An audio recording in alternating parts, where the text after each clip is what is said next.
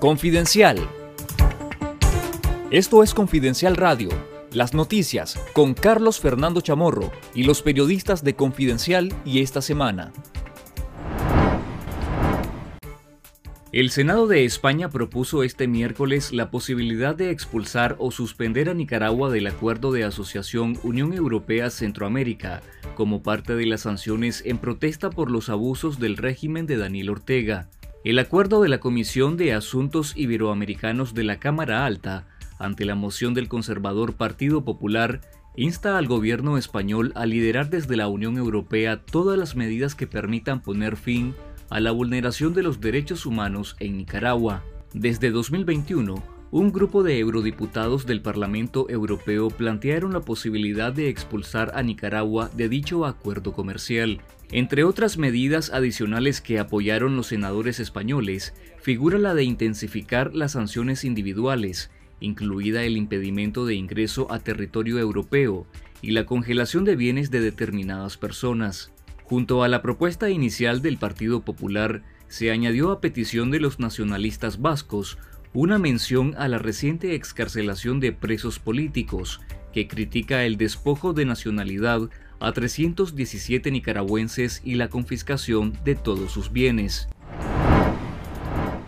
En el Día Nacional del Periodista, la Organización de Periodistas y Comunicadores Independientes de Nicaragua, PESIN, calcula que un 34% de los periodistas nicaragüenses dejaron de ejercer la profesión y otros optaron por no abordar temas políticos como parte de sus medidas de protección ante los ataques del régimen de Daniel Ortega y Rosario Murillo.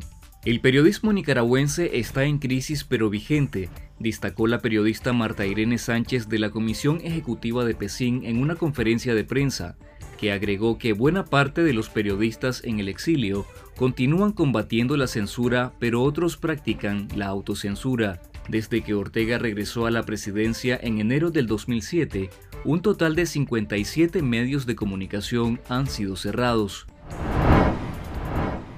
Los informes de la misión técnica y el directorio del Fondo Monetario Internacional elogian al régimen orteguista por la conducción de la economía de Nicaragua, pero responden a una visión economicista de la realidad en la que no se toma en cuenta el deterioro de los derechos humanos ni la falta de gobernabilidad democrática, opinan expertos consultados por Confidencial.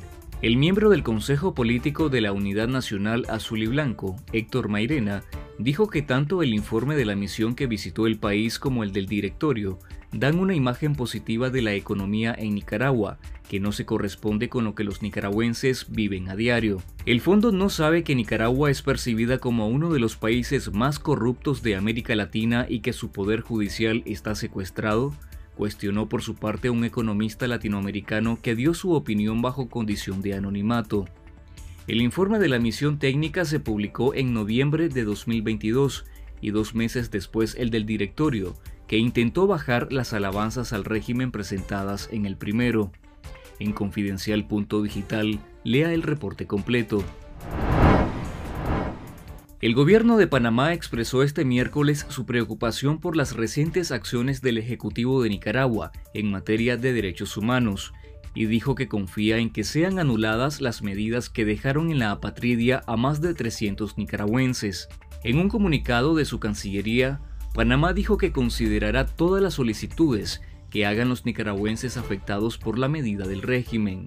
Nicaragua retiró en febrero la nacionalidad a 317 nicaragüenses, entre excarcelados políticos y críticos de la dictadura orteguista. España, Chile, Colombia, Argentina, México y Ecuador también han ofrecido a los nicaragüenses afectados por la medida sus respectivas nacionalidades. Un juez federal de Texas mantuvo activo el programa del parol humanitario de la administración del presidente Joe Biden hasta que haya una decisión final a la demanda interpuesta por 20 fiscales que pide poner fin al mismo. Los fiscales interpusieron una solicitud de medida cautelar que supondría pausar el programa mientras se resuelve el caso, pero el juez federal rechazó esta petición.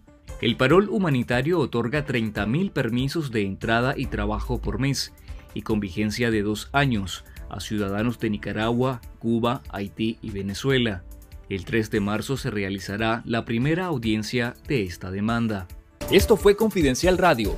Escuche nuestros podcasts en Spotify y visítenos en confidencial.com.ni con el mejor periodismo investigativo.